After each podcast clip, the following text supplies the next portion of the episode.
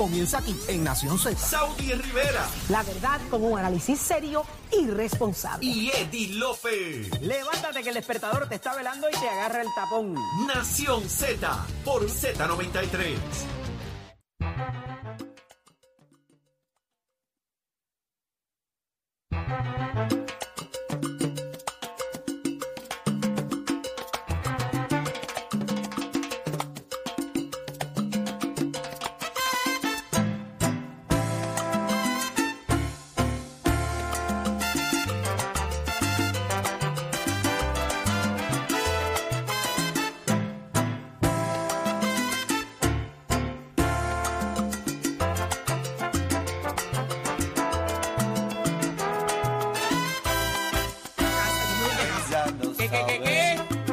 Fue lo que se escuchó? ¿Qué, qué, qué, qué? fue lo que se escuchó? Escuchaste un ¿Pa' puño dónde? que dieron Fue- ahí. no, no, ¿Pa' no fue, que, no fue que vino la luz y fue el transfer switch.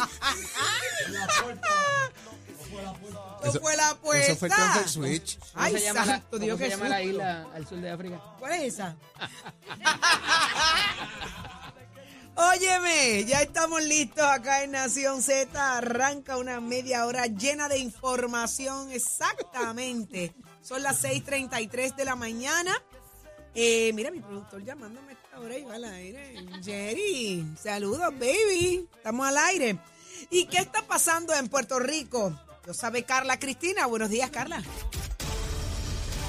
Buenos días, Audi. Saludos para ti, todas las personas que nos sintonizan a través de Z93 y todas nuestras plataformas. En los titulares, el representante Ramón Luis Cruz Burgos renunció ayer de manera inmediata e irrevocable a su cargo como secretario general del Partido Popular Democrático para, según indicó el legislador en la misiva dirigida al presidente de la colectividad, José Luis Dalmao, centrar sus esfuerzos en la recuperación del distrito que representa. De otro lado, el representante Kevin Maldonado radicó una medida que daría paso a que los ex empleados de la Autoridad de Energía Eléctrica que fueron transferidos a agencias estatales puedan trabajar en el restablecimiento del servicio energético a través de las brigadas creadas por los municipios. Un proyecto muy parecido fue radicado y derrotado en el Senado la pasada semana.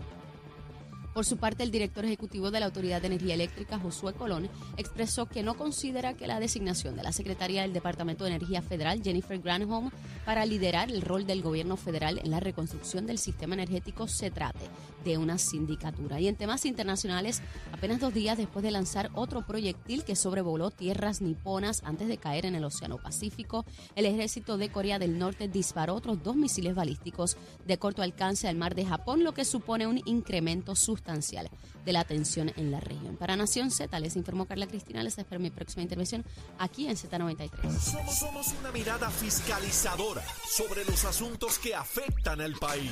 Nación Z, Nación Z. Por Z93, somos tu noticia.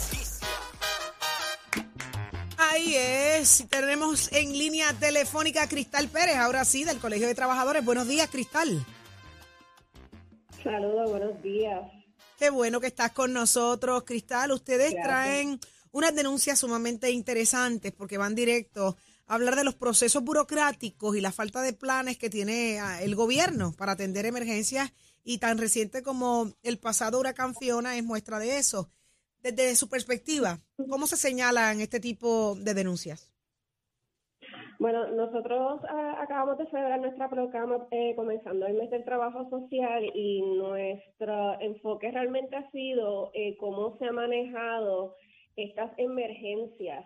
Nosotros como trabajadores sociales que estamos insertados en poder analizar cuáles son las necesidades de nuestras comunidades, encontramos que realmente nuestras comunidades no están involucradas o el gobierno no ha tomado los pasos para involucrar nuestras comunidades para la resolución de estos problemas tan importantes. Eh, ha sido una relación vertical en donde ellos toman todas las decisiones sin consultarnos a nosotros de cómo poder mejorar estos proyectos para realmente crear cambios y prevenir todas estas situaciones que estamos viendo ahora con el huracán Fiona. Necesidad, eh, todavía hay comunidades que tienen postes caídos y no tienen luz, han perdido sus compras, han gastado miles y cientos y miles de dólares en gasolina para tratar de mantener sus generadores encendidos, porque si no, no me puedo dar la terapia que necesito. Entonces, eh, todo esto ha demostrado cómo llevamos arrastrando estos problemas que no se siguen, que se siguen ignorando y se siguen olvidando totalmente.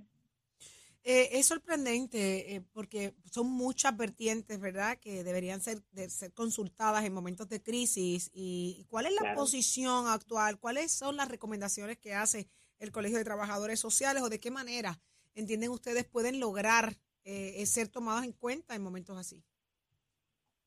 Bueno, eh, nosotros primero que nada tenemos que comenzar a ir desde las comunidades, porque ellos son los que saben qué es lo que se hace falta, desde dónde es que nosotros podemos ir comenzando para efectivamente o de manera más estratégica eh, ir a la raíz de lo que ellos necesitan y comenzar no solamente a mediar, pero a prevenir cuestión de que si viene el próximo Fiona, el próximo huracán, esto no vuelva a suceder en estas medidas.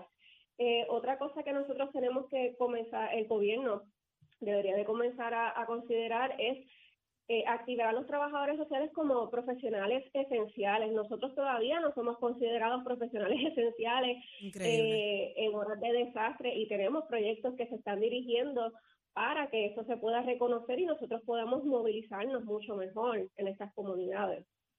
Esa lucha, esa lucha tienen que, tienen que seguirla dando. Es interesante que, que a estas alturas aún no sea aprobada de esa forma la profesión. Y es increíble porque son gente que, que, que sale en el momento de mayor necesidad y, y- y es un recurso extraordinario que la gente se necesita. Punto.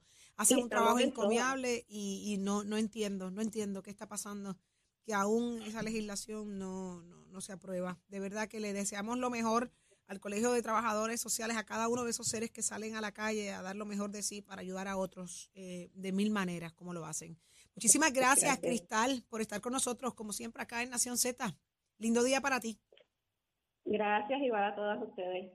Ahí está, ya lo escucharon. ¿Alguien me puede explicar por qué no se considera la profesión, eh, eh, eh, Jorge, Eddie? ¿Qué está pasando ahí? salarial, Ujú. no han podido hacerle justicia salarial y evidentemente pues eso, el hacer los eh, servicios esenciales implicaría... ¿Más dinero? Claro. Contra, pero ¿y qué pasa? Se los merecen, mano. O sea, completamente están trabajando eh, muchos de ellos por debajo del mínimo federal cuando vienes a hacer las aportaciones y todo lo demás, que es algo que se ha denunciado sobremanera en el sector público sí. y en el sector privado. Después nos quejamos de la salud mental del país, que la salud mental está, está, está, está Es.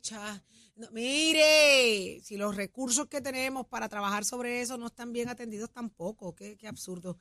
Pero más adelante, señores, Luis Raúl Torres, el representante, estará hablando con nosotros. ¿Qué está pasando con Luma a esta hora? Usted se entera aquí en Nación Z, pero ahora le toca a usted.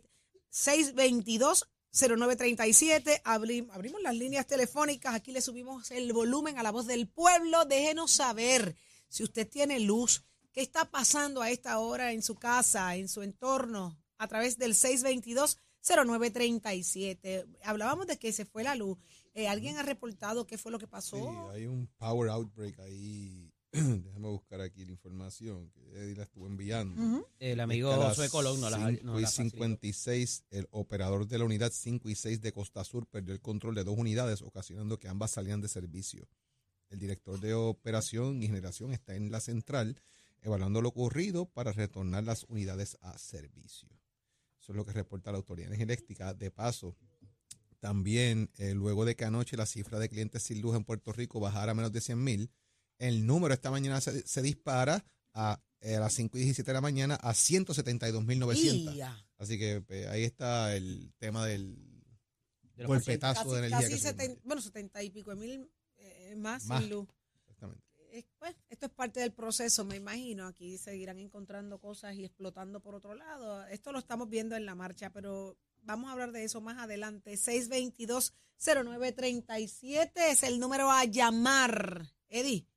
Ciertamente, mira, eh, muchas de estas averías, eh, por razón de que no las han monitoreado como amerita, va a, energizar sectores y van a volar y va a haber gente que va a, a- le va a llegar el servicio eléctrico, como le pasó a nuestro compañero eh, Leo Díaz, y de momento se les va a ir, ¿verdad? Y eso, pues, de cierta manera es bueno porque se puede hacer un trabajo que más adelante eh, eh, sea más permanente y más duradero y- de mejor calidad. Entonces, eh, esa molestia por lo menos pues ya está de alguna manera identificada y se puede y se puede manejar. Sabemos que es para, para ustedes, ¿verdad? Y para todo el mundo es una, es una molestia estar sin los servicios básicos, este, pero por lo menos se está trabajando en ello y, y sabemos que al, al llegar esa, ese sopetazo, eh, pues eh, se pueden corregir eh, fallas o ¿verdad? percances posteriores más adelante. Así que eh, por lo menos estamos teniendo eso. Hay otro asunto que es la situación de la generación si hay suficiente generación o si están con los famosos relevos de carga, que es eh, lo doy un ratito a este y otro ratito a otro y para que no griten mucho. Eso es, para mí es una desconsideración, una falta de respeto, pero bueno, así es que funciona el sistema. Bueno, pero aquí eh, eh, Abner dijo que no, es que no entienden cómo es la cosa. Mire, es, es bien sencillo, aquí le prenden el switch a uno y se lo pagan al otro, punto. Entonces, a, a mí lo que no me cuadra es el porciento este de que digan, no, tanto por ciento tiene luz, pero es que si prendes acá y apagas acá, los porcientos van a variar. Claro. Entonces ya andamos por 95%. Y, y entonces tú vas por ahí y no hay luz y la gente sigue con los problemas. El alcalde de Calle está diciendo que si de aquí a, ma- de aquí a mañana no hay luz en Calle, mañana arranca la marcha de los bolsillos. De todos los bolsillos que está sin luz y que va para la calle a bregar con los bolsillos Pues, de es que la luz y en esta cosa. semántica, ellos están diciendo eh, que a ese por ciento le llegó la luz. No que se quedó, le llegó, pero puede ser que se te fue. Ah, usted coja un cable Sí, o una, este- una cuerda y amárrela para que no se Este, vaya. este parafraseo de la Real Academia Española que tiene luz es No, no, complicado. es un juego Eh, de sabes piernas que, que tienen, es una cosa. Tiene, tiene, tiene más juego de pierna que Jennifer González. Pero mira, sí. es que es interesante porque el país sigue sufriendo la consecuencia de. ¿Y qué pasa con eso? Entonces tú tienes que seguir comprando diésel, tú tienes que seguir comprando gasolina, tú tienes que seguir listo porque tú no sabes en qué momento se te va a ir la luz. O sea, yo y, y lo digo porque la, yo compré diésel otra vez, llené la planta y volví, dejé diésel en una esquina allí porque tú no sabes en qué momento. Y esta mañana, cachapum, sin, sin luz fue. otra vez. Fíjate, Entonces, dos o tres horas ahí la planta Y es dando un buen elemento de discusión para traer como pie forzado también otra discusión que aparece en el, en el periódico de hoy de la gente que está considerando irse del país. Pasó mucho en María, eh, ¿verdad? Ante cuando la gente vio eh, toda la devastación y lo difícil que iba, se iba a ser la recuperación y que reconoció las dificultades de sus comunidades y de su entorno, decidió irse y eso pudiera pasar, lo podemos, pudiéramos vivirlo nuevamente ante eh, ya el paso de esos cinco años que no se haya eh, propendido a la recuperación y lo hablaba con, con un amigo en común recientemente me decían oye si eh, esa área de Fort Myers y donde pegó duro el huracán Ian eh, versus lo que hizo Fiona en Puerto Rico y si esa gente se recupera mucho más rápido obviamente no es sé que me va a caer encima que no es comparable porque a, Florida ya le llegó toda la ayuda la tenían inclusive antes de que llegara el huracán y demás, pero con la cantidad de dinero que hay obligado para la recuperación en Puerto Rico y que en cinco años no se haya hecho nada versus allá que se recuperen en, un tiempo récord, no sé si vaya a pasar, pero va a ser algo que va a influir en la psiquis del puertorriqueño para tomar la decisión de abandonar el país. Y en tanto y en cuanto más gente se nos siga yendo, el problema va a ser mayor, porque entonces estamos menos remando en la misma, menos personas remando en la misma dirección y causa un problema de inclusive la inflación y de, y de servicios que vamos a estar sin ellos, ¿verdad? Porque no hay gente en el país y lo estamos viendo con los médicos, lo estamos viendo con muchos de, la, de las ramas profesionales, de los servicios, de los productos también, Así eh, porque el comerciante se le está haciendo bien cuesta arriba. O sea, ayer hablaban eh, el, el presidente de una de las cadenas de, de matres, ¿verdad? Este, acá local, para no dar el anuncio de lo difícil que se le está haciendo una facilidad que le había comprado a Pritco eh, y que se estableció en el área sur del país en Ponce y lo cuesta arriba que ha sido para llevar a cabo su operación. Este, entonces tiene la misma operación en Florida y allá, pues obviamente, pues tiene la, la diferencia es abismal en, en cómo produce Eso a mí me da- y- y eso lo a mí que me le da cuesta coraje. la operación. Eso a mí me da coraje. Eso fue, fíjate, un, un reportaje de la semana pasada también de los de cómo están haciendo los negocios puertorriqueños que se han establecido en las áreas de la Florida de, de densa población puertorriqueña, de densidad poblacional puertorriqueña, este y cómo entonces comparan las operaciones y, y es una Absurdo, ridiculez es absurdo. los Es costos absurdo. de, de, de uno a otro y, y no los puedes justificar porque al final del día, o sea, debería ser más bajo aquí porque tienes un mercado más grande y se diluye, pero no es así, eh, eh, lamentablemente. No, ni hablar de los procesos burocráticos para permisologías y poder montar un negocio, establecer o, o desarrollar un negocio en la isla. Esos son otros 20 pesos. Oye, Pero si hasta para pagar el gobierno te hace la vida difícil, hasta para, vida para pagarles difícil. a ellos. tú Hasta sabes. para pagarles. Es complicado, así mismo es. Pero vamos a hablar precisamente de asuntos, de asuntos financieros. Jorge, ya está con nosotros Raúl Candelario. Buenos días, Raúl. Buenos días, Raúl. Saludos, Saudi, a todo el grupo. Eh, un placer, como siempre, estar con ustedes. Oye, quiero quiero tener coyuntura con, con el tema que vienen hablando antes de comenzar lo que tenemos eh, planificado. Eh, eh, como ustedes saben, yo por muchos años dirigí la Comisión de, de Hacienda y un dicho que yo tenía, particularmente con, con lo que estaba diciendo Eddie ahora, es que dinero obligado es dinero no utilizado. Eh, ¿Sabes? Tú en algún momento tú tienes que tener la ejecución de para lo que Ujú. se dieron los dineros. No, o sea, cuando yo escucho esta narrativa de que tenemos obligado tanto y hemos obligado tanto y hemos obligado tanto, pues lo tienes bien obligado, pero la realidad es que no está utilizado. Esto y, y esa y el y el ente burocrático que sea que se ha tornado en esta combinación FEMA, eh, y lo que tengan, no importa cómo lo vendan. La realidad es que la ejecución es mucho menor de lo esperado. Y ahora le añadieron Y una esto- capa original adicional de, de burocracia, Raúl, y porque tienes entonces ahora la señora esta que también hay que pedirle permiso allá a la, a la de eso de energía, al departamento de energía. O sea, eh, y cuando eso pasa, Eddie, lo que quiere decir es que sencillamente esa ejecución no se está dando.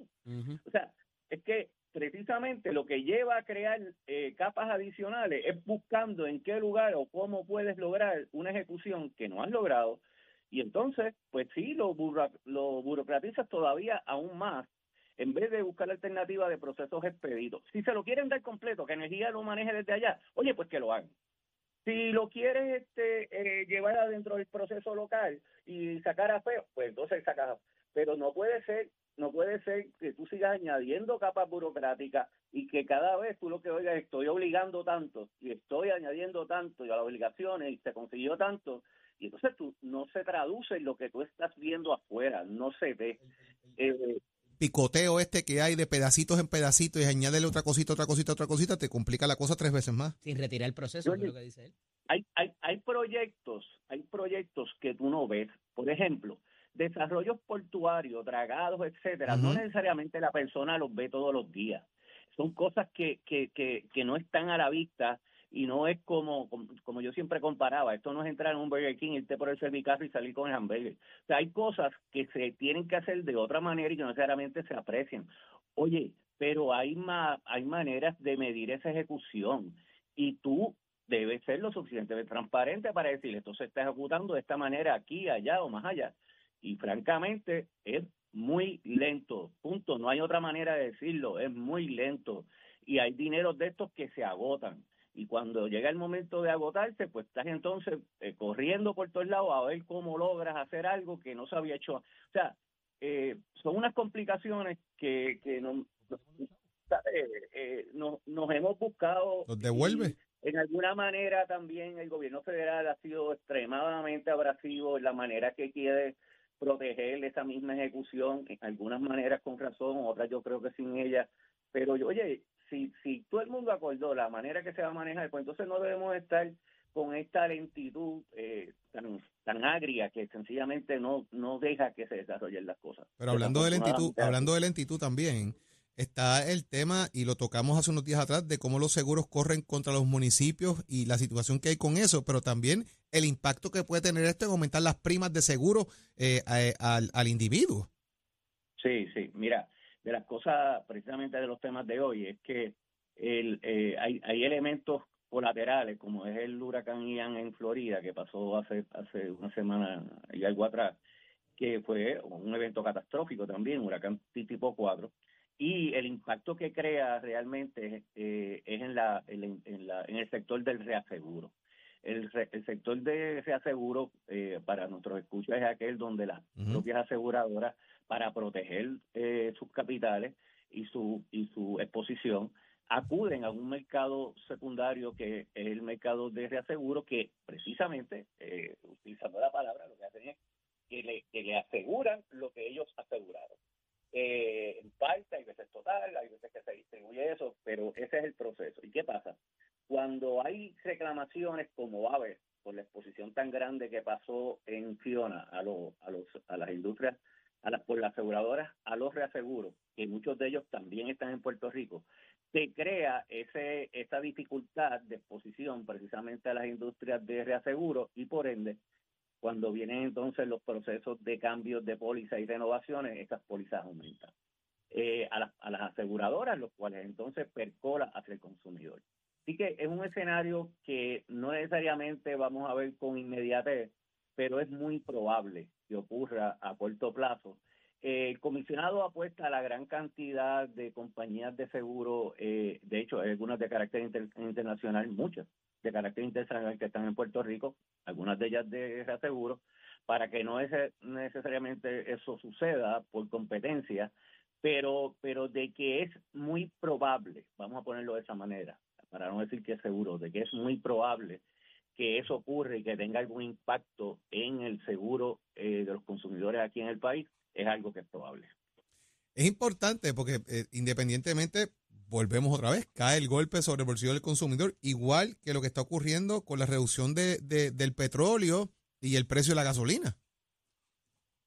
Sí, eh, oye, una noticia que ayer había pasado por desapercibida, hoy se la ha dado un poco más, pero en, en esencia, los países exportadores de petróleo hicieron, eh, acordaron una reducción en su producción de cerca de 2 millones de barriles al día. Eso es extremadamente significativo a los efectos de la economía mundial y de la y de la y de la producción mundial. Estás hablando del 2% de disminución en la producción mundial, lo que representa vamos, por, por eh, es el, el un, eh, puede anticipar un aumento en el precio de la gasolina. Tú, tú sabes que a partir de junio habíamos gozado de unas disminuciones en el precio de la, de la gasolina en todos los niveles, llevándolo inclusive al nivel del, consumidor.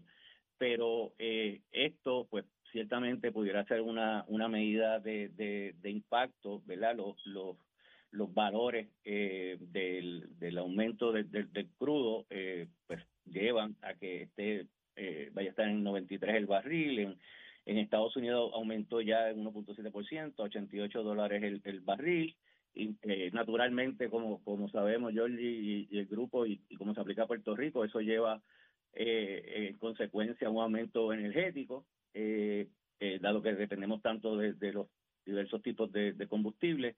Es, es decir, eh, ciertamente nuevamente eh, se convierte en un reto no no no anticipable que llegue a los niveles de, de, marzo del año pasado cuando cuando surgió la guerra de Ucrania en Rusia que fue la que desarticuló todo el mercado.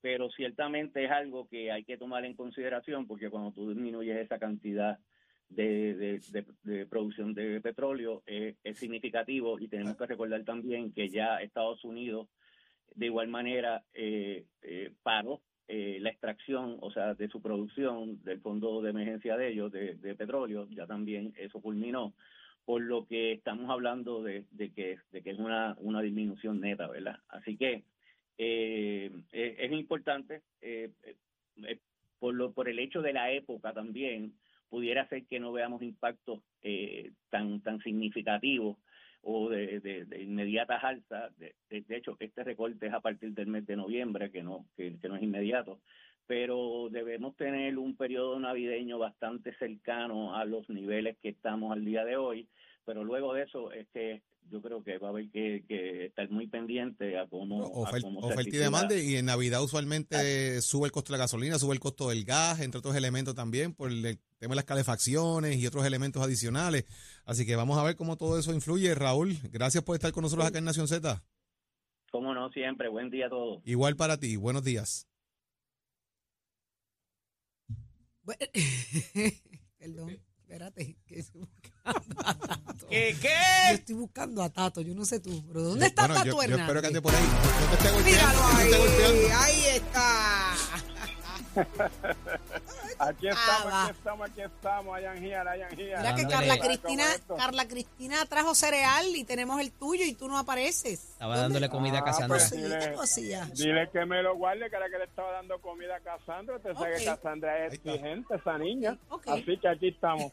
Vámonos por ahí para abajo que tenemos mucho con demasiado y vamos a hablar del secretario del Departamento de Recreación y Deporte, Rey Quiñones, que conocemos como el DRE, anunció ayer Óigame, hay 13.5 millones para reconstrucción de 26 instalaciones deportivas a nivel de 11 pueblos. Ese dinerito viene de FEMA, enhorabuena, y lo más importante es que una de las cosas que se va a trabajar es en el estadio de béisbol de los Cocoteros de Loíza, el estadio Miguel Fuentes Pinel. Los pueblos que también van a recibir ayuda son Arecibo, Arroyo, Cataño, Dorado, Guayama, Loíza, Manatí, San Juan, Santiza, Lutuado y Vega Baja. Así que sé que esas dependencias deportivas van a estar en talla y en frecuencia para dejarse la calle de qué manera y que vive el deporte. Y muchas gracias a mi pana y amigo Rey Quiñones por esta gran labor. También como nos ayudó con la canchita de mi urbanización Brasilia, que la tienen otras personas que no tienen que estar ahí en ese mambo, pero ya pues pasa mano de la asociación y de los residentes. Así que usted se entera de todo esto. Óigame, Mira, este es con el oficio de Mestre Escuela que te informa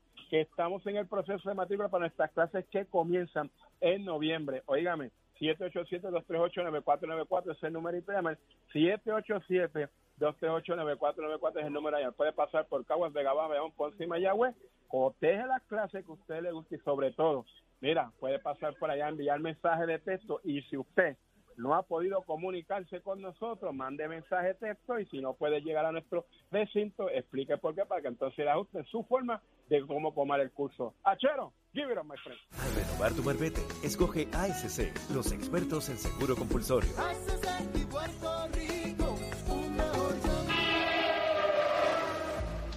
Buenos días, soy Carla Cristina informando para Nación Z. En el tránsito ya se formó el tapón. En algunos sitios está color de hormiga brava, como en la autopista José Diego desde Vega Baja hasta Dorado. Más adelante también entre Tuabaja y el área de Río Hondo en Bayamón. Igualmente, la carretera 167 y la PR5 en Bayamón están ataponadas. También el expreso Valdoriotti de Castro desde la confluencia con la ruta 66 hasta el área del aeropuerto y un poquito más adelante también cerca de la entrada al túnel Minillas está semipesado. También la autopista Luis Aferré desde Montelledra hasta el área de Río Piedras. El expreso de Trujillo también está taponado en dirección a Río Piedras, un tramo de la 199 tanto en Trujillo Alto como en Cupey.